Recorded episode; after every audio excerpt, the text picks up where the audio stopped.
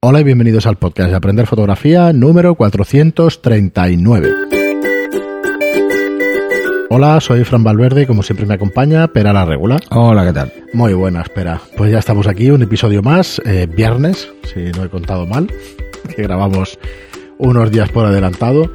Y, y, nada, antes de seguir, como siempre, recordaros y refrescaros nuestra plataforma para que aprendáis fotografía de la manera más fácil y más rápida a través de videotutoriales y es en la web aprenderfotografía.online. Es una suscripción eh, por un precio de 10 euros al mes. Lo digo al revés, primero hay que decir todo lo que todo lo que podemos daros por ese precio por ese por ese precio. Bueno, eh, tenemos más de 32 cursos ya, 33 con este último que hemos subido. Eso significa que son 330 lecciones de fotografía y que, bueno, tenéis muchísimas horas ahí de, de, fotografía para aprender, más de 100 horas de fotografía, una, una barbaridad, una auténtica barbaridad. Y cursos que, que tenéis absolutamente de todo, desde cómo montar vuestro estudio fotográfico, seáis profesional o seáis aficionado, porque estaban las dos vertientes de, de, cómo montarlo, hasta cómo leer un fotómetro, cómo utilizarlo, cómo configurar vuestra cámara, cómo ser mejores fotógrafos en base a todo, todos los consejos que tenemos de fotografía de moda, de fotografía boudoir, o sea, bueno, hay una cantidad de cursos bastante, mm. bastante importante. Así que echadle un vistazo eh, a ver qué os parece y además comentadnos qué es lo que nos puede faltar para que os gustara pues apuntaros a nuestra plataforma. Y hoy, Pera, eh, vamos con un tema siempre recurrente e interesante que es eh, el cómo evitar el bloqueo creativo en la fotografía. Sí, esto va, ¿no? va a parecer un podcast de autoayuda casi. Y de consejos y tal. Bueno, la verdad es que en esta temporada nos hemos propuesto, hablábamos antes de, oye, vamos a hacer preguntas sí. y eso. Vamos a dar todo el contenido que podamos y no os preocupéis que tendremos un montón de programas de preguntas. Pero, pero bueno, creo que son unos programas esto interesantes porque son concretos, ¿no? Lo de cortito y al pie y eso, no sé, me parece interesante. Ya nos diréis qué os parece este nuevo formato. Bueno, siempre lo hemos tenido sí. de este estilo pero vamos con cosas. Lo que pasa es que llegamos, llegamos a estar muy centrados en respuestas. Claro, y, bastante. bueno, vamos a cambiar un poquito a ver a ver qué os gusta más y bueno, yo, yo sé que las os iremos gusta. metiendo, ¿eh? Sí. También estamos saliendo de hecho, del verano una, y sí. hoy tengo una van, van, apareciendo. Hoy tengo una por aquí a ver qué, qué consejo le podemos dar a, al oyente. Eh, con cosas prácticas, pero bueno, vamos a, a, ver lo del bloqueo creativo y la verdad es que está bastante enlazado con el programa anterior, pero bueno, todos los todas las cosas sí, fotográficas. Sí, lo que pasa es que por mucho que controles lo que hablábamos en el programa anterior... Te puedes bloquear, ¿no? Sí, puedes llegar a no hacer fotos porque no sabes bien bien cómo sacar lo que tienes en la cabeza, ¿no?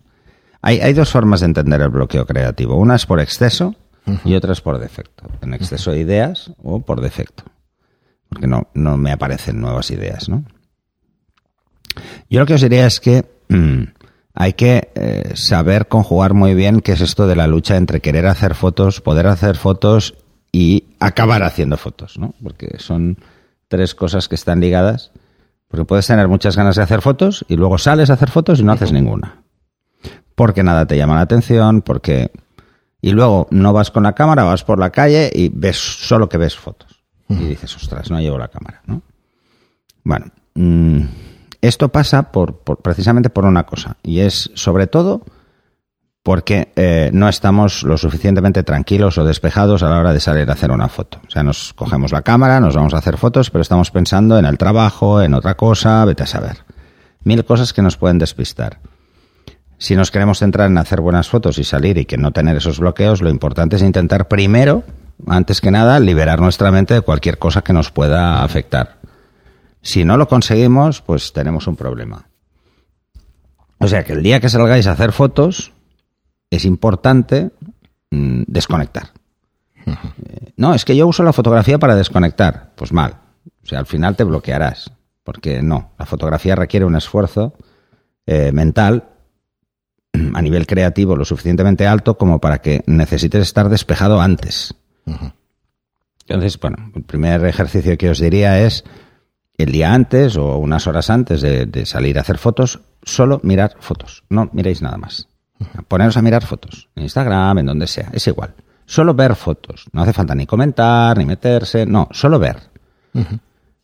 Ver cómo ve la fotografía el resto del mundo a veces nos hace descuadrarnos o desubicarnos de ese tipo de fotos. Es decir, no, no, es que lo que veo no me gusta y entonces me van a aparecer ideas. O lo que veo me gusta y voy a poder utilizarlo. O voy a utilizarlo pero de una forma diferente.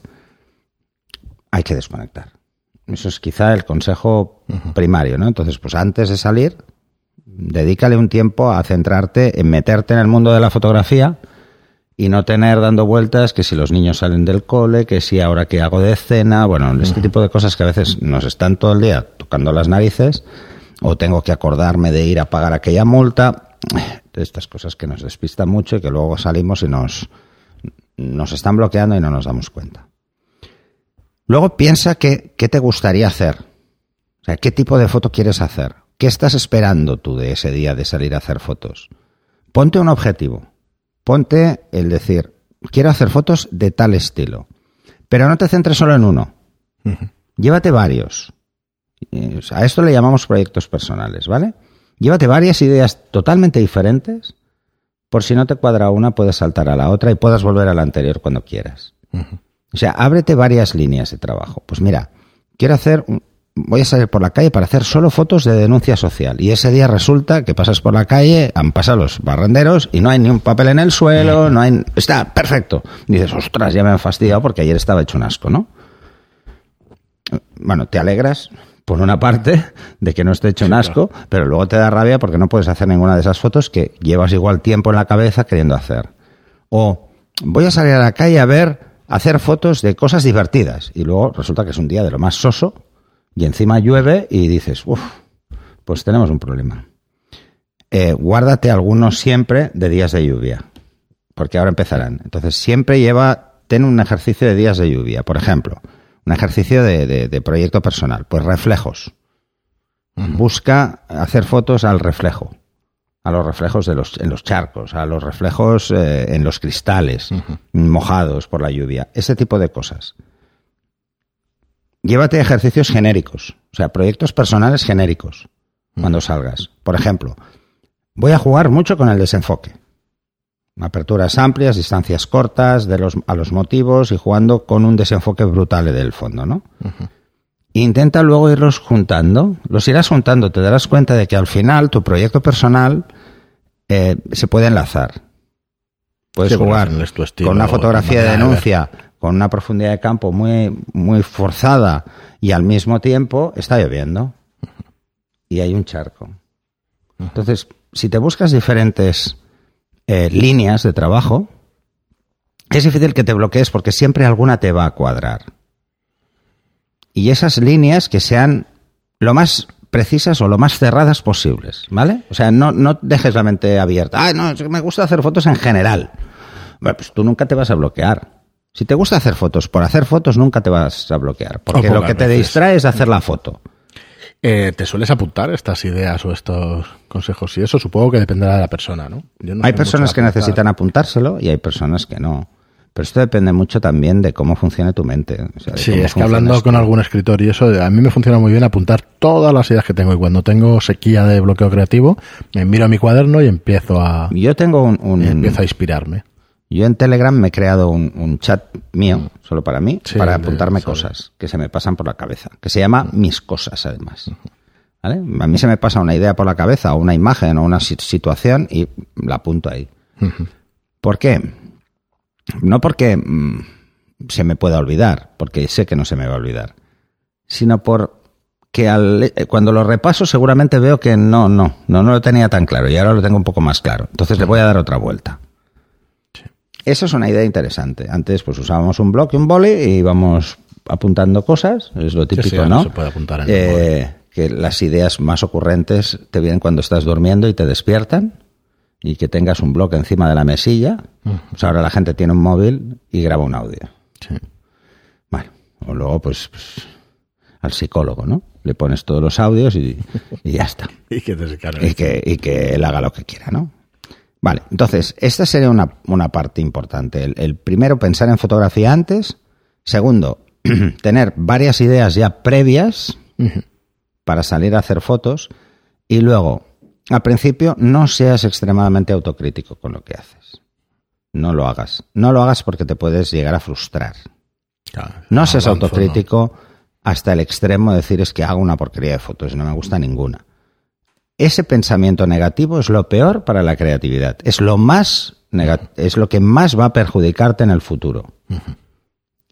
o sea, que hasta que tú no tengas muy claro lo que quieres hacer, intenta no exponerte públicamente con esas fotos. O sea, intenta que esas fotos te sirvan a ti para ir centrando ideas. Lo cual es difícil, porque cuando hacemos fotos, en cierta parte de nosotros con el más mínimo ego. que tengamos, pues, pues, el ego es el peor enemigo de la creatividad. Lo sé, pero al final quieres enseñar El ego solo lo pueden tener los maestros, los grandes maestros. pero, que, a los grandes maestros los han convertido otros, ellos no lo eran, o sea... Mm, Alguien no se puede autodenominar maestro. De hecho, yo creo que hay pocos, hay pocos que tengan ese ego tan subido, o quizá a final de sus días, o porque se lo han dicho muchísimo, por eso estaba pensando precisamente en eso. son personas, sí, pero bueno, estamos hablando de genios, ¿eh? O sea, esto es otra historia, es otra clasificación. Pero intentan, eh, intenta que, que tu ego no sobrepase tu capacidad en ese sentido, porque al final lo que te puede pasar es, es que te pueden hundir en la miseria. Mm. Eh, y no tiene mucho sentido. Yo he visto mucha gente con un potencial muy bueno que por, ya de entrada a nivel compositivo y luego te das cuenta de que los machacan mucho, los critican mucho por cosas tontas y estas personas entran en una espiral negativa y al final cada vez hacen peores fotos. O sea, no te expongas de entrada. ¿Vale? No tiene ningún sentido. Tienes que hacer fotografías para disfrutar tú. No para que disfruten los demás, a no ser que te dediques profesionalmente. Primero disfrútalas tú. Vale. Luego, eh, tómate un tiempo. O sea, hay que descansar de vez en cuando. Has cogido la afición, entras muy a saco, tienes muchas ganas de hacer fotos, pero respira, descansa. Esto es lo mismo que el que le da por el pádel y cada día quiere jugar un partido. No, pues al final se acaba hecho polvo. O sea, o se lesiona o le pasa algo. ¿Por qué? Pues por lo mismo. Al final agota. El, agotamiento psicológico a veces es mucho peor que el físico. Y en la fotografía, si te empiezas a obsesionar mucho con querer hacer fotos, pues te va a pasar eso. Esto de ir con la cámara a todas partes puede ser muy, muy contraproducente. Porque a la larga puede convertirse en un problema. En un problema en el que lo cojas con mucho interés y de golpe un día no la cojas, al día siguiente tampoco, tampoco, tampoco. Y cuando te das cuenta llevas dos meses que no has cogido la cámara ningún día y empiezas a pensar, joder, ¿cuánta pasta me dejaban esto y ahora? ¿Vale? Voy a cogerla para justificarlo. No, entonces ahí ya es que ya has entrado en una espiral en la que el bloqueo es normal. Entonces, sal todo lo que puedas, pero sin estrés. O sea, no, no te condiciones, no intentes marcarte una pauta de fotografía, ¿no? A no ser que te dediques. ¿eh? Yo tengo que hacerlo. yo tengo que procurar no perder una parte creativa.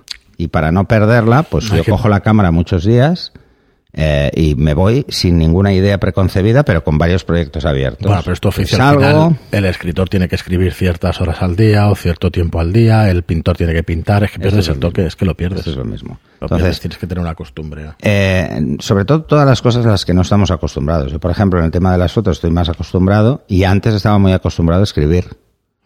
Ahora me cuesta más. Y entonces sí, hay que establecerse una, una serie de cosas, ¿no? Y una es esto, es intentar más o menos pautarlo. Esto es como las medicaciones, las tienen que dar pautadas, ¿no? O sea, pues esto te lo tienes que tomar eh, por la mañana antes de desayunar. Pues en la fotografía no hace falta que te lo pautes así porque no es un trabajo, sino que es una afición, pero sí que no, no te sobrecargues. Luego, ¿cómo cuando te lo encuentras, el bloqueo, el, salir y que no puedes, no, se te ocurre nada, eh, observa. Siéntate en una terraza, tómate un café y mira. Mira a la gente. Mira lo que pasa a tu alrededor. Te darás cuenta de que muchas escenas pueden ser interesantes a nivel fotográfico. Mm, yo le digo a la gente que intente salir. Por las ciudades es muy interesante, pero por el campo igual y que observe, solo observar. No, no hace falta tener ni la cámara preparada. O sea, observa la escena. Intenta anticiparte, si te gusta, por ejemplo, la fotografía social, intenta anticiparte a lo que va a pasar. O sea, si tú ves una persona pues que está haciendo pues algo extraño, pues anticipate, síguela. Síguela hasta que veas si realmente va a hacer algo extraño o no. Esto sería una idea. Luego, eh, eh, es muy fácil anticiparse en, en, situaciones cotidianas. Por ejemplo, alguien ha pedido un café, está en una terraza, está sentado en la mesa del lado, alguien se ha pedido un café, en algún momento va a beber. Está claro. Sí, sí. Ya lo sabes. Sí, pues sí, igual el momento de beber tiene, pues igual levanta el meñique demasiado, o, encanto, o hace algún, una pose especial, o la ves la mirada más perdida y te puede parecer interesante a nivel fotográfico, o como está muy cerca puedes jugar mucho con el desenfoque. Observa la escena. Y además obsérvala desde el punto de vista de la foto, no desde el punto de vista mm, psicológico de la situación o de preverlo o de ver exactamente qué puede pasar, ¿no? No, a nivel fotográfico. O sea, céntrate en cómo puedes encuadrarlo, cómo puedes jugar con la luz, si la luz que hay te va bien, antes de coger una cámara. Y entonces te darás cuenta de que las cosas más tontas tienen posibilidades fotográficas muy bestias. Yo a veces, que me ha entrado esto, me ha dado por fotografiar, fotografiar el cenicero. El cenicero. Yo soy fumador, aunque quiero dejarlo, un día de estos. Y he cogido, pues, estar en una terraza, ver el cenicero lleno de colillas. Y he empezado a pensar cómo hacerle una foto al cenicero para que no se vea una guarrada como lo que es. Cuesta mucho, ¿eh? os aviso. Cuesta horrores verlo como no, como si no fuera un cenicero, ¿no? Eh, o una botella cualquiera, una botella de refresco, o la misma taza, y entonces intento buscar cuál es la mejor luz, Claro, qué tengo que hacer, dándole vueltas cuál es el mejor mismo desenfoque. motivo. Entonces, darle muchas vueltas a un mismo motivo hace que te actives. que hace que te vuele la imaginación Te activas de alguna tú. manera. Y pero lo que se dice muchas veces en escritura, o por lo menos he escuchado últimamente con otros amigos que escriben, y eso es el tema de hacer una cosa completamente distinta. Que creo que lo decías antes también, es si tú estás acostumbrado a escribir, ponte a ver una serie, ponte a leer, ponte a hacer una cosa que no tenga nada que ver con eso depende actividad. cómo funciona la mente de cada uno. Hay gente que es muy centrada y gente que es muy dispersa. Si tú a una persona muy centrada le haces ver otra cosa, cuando deja de verlo, vuelve a lo que estaba. Si la persona es muy dispersa, va encadenando cosas. ¿Vale? No, no vuelve. no vuelve. Entonces no sirve para todo el mundo esto. Eh, a ver, yo antes de fotógrafo era ejecutivo en una multinacional y tenía un equipo de trabajo, entonces te das cuenta mm, de que hay personas de todo tipo. No todas las personas funcionan igual y no todas las personas van a trabajar de la misma forma. Hay gente que necesita, por ejemplo, que sean muy críticos con ellos para que reaccionen y hay gente que si eres muy, eres muy crítica, lo hundes. Y esa persona es igual más válida que la otra, ¿eh? Ojo. sí, sí. ¿Mm? Sí, no tiene nada que ver con Entonces, la el tema de la personalidad es algo que cada uno se conoce bien y sabe qué le puede pasar, ¿no? La mejor forma de desconectar de algo sin salir de algo es cambiar el motivo. Yo salgo a hacer fotos a la calle a personas porque me gusta hacer retratos, pues para desconectar hago fotos a tazas, Vale. que no me gusta nada, pero que tiene como punto, nexo de unión el juego con la luz, el juego con las sombras, eh, los desenfoques. Tiene un nexo común. Entonces, si tú vas a escribir y tú tienes que escribir, pues mira, os digo yo, por ejemplo, mi caso, ¿eh? El libro, eh, pues ¿qué hago yo, por ejemplo, para... Yo, yo no soy una persona que se disperse demasiado, pero como me disperse estoy perdido. ¿Vale? Entonces, eh, ¿cuál es el tema? Pues en vez de escribir sobre el libro porque me he bloqueado, escribo sobre lo que pienso. Intento hacer un relato sobre lo que me ha pasado, sobre lo que pienso o sobre cómo creo que es el mundo, ¿no? Esto lo he hecho toda la vida. Escribir sobre, sobre cosas que me pasan, ¿no? Esto me puede ayudar a, a qué, sobre todo? A escribir de una forma más coherente, que se entienda más fácil. Porque cuando tú escribes sobre ti, lo haces para entenderte tú.